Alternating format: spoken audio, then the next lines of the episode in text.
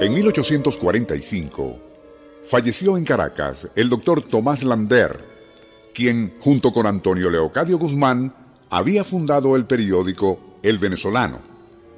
Cuando la acongojada familia preparaba el entierro, un amigo les informó que en el vecino puerto de La Guaira, cierto médico alemán había desarrollado un método para embalsamar cadáveres sin extraerles las vísceras. Poco después, la familia Lander recibía en su casa al afamado doctor Gottfried Noch, quien además de haber fundado el Hospital San Juan de Dios, atendía a muchos de los miembros de la colonia alemana residenciados en La Guaira para explicar a los deudos del doctor Lander en qué consistía su método de preservar a los cadáveres. Nuestro insólito universo. Cinco minutos recorriendo nuestro mundo sorprendente.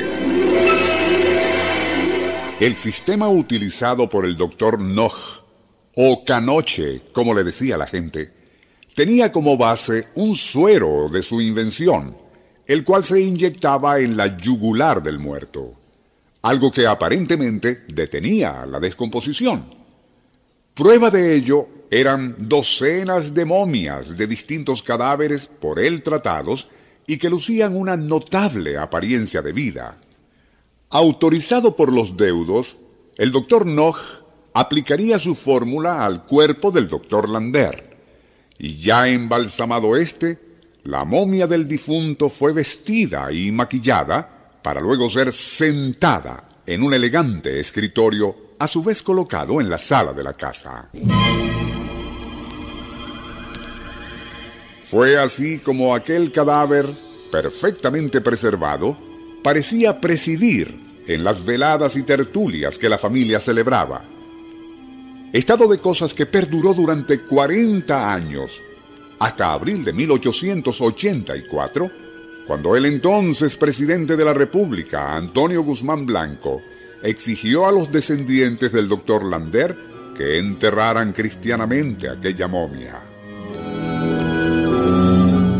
Al retirarse de la profesión, el doctor Noch compró una finca en las frondosas alturas de Galipán y allí hizo construir a la Mansión Bellavista, con arquitectura al estilo prusiano.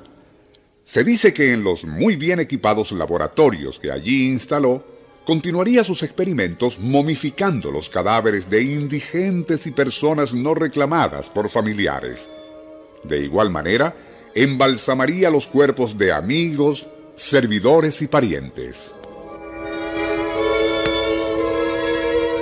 A José Pérez, antiguo soldado de la Federación y ex empleado suyo, tras momificarlo, lo vestiría con su uniforme militar para después colocarlo, fusil al hombro, a las puertas de la mansión. Como es de suponer, tanto aquello de momificar cadáveres la mansión solariega en las brumosas alturas de la montaña y la reservada personalidad del propio Nog darían pie para todo tipo de supersticiosos comentarios y rumores acerca de pactos diabólicos e invocaciones al más allá. Se ignora la fecha de fallecimiento del propio doctor, pero ya para el año 1925 solo sobrevivía Amalia Weisman, su anciana ama de llaves. Paradójicamente, cuando ella murió, se supo que había dejado por escrito al cónsul alemán su deseo expreso de que su cuerpo fuese cremado y las cenizas arrojadas al mar. Con el tiempo, aquella mansión bellavista caería en el abandono, siendo gradualmente despojada por vándalos e incluso por estudiantes de medicina, quienes robaban las momias con la idea de investigar cuál era la fórmula del suero que Nog utilizaba. En la actualidad, solo escombros quedan de la mansión Nog, a medio camino entre Punta de Mulatos y Galipán, y la memoria de que allí vivió un científico alemán quien logró emular la arcaica tradición egipcia de embalsamar a los muertos.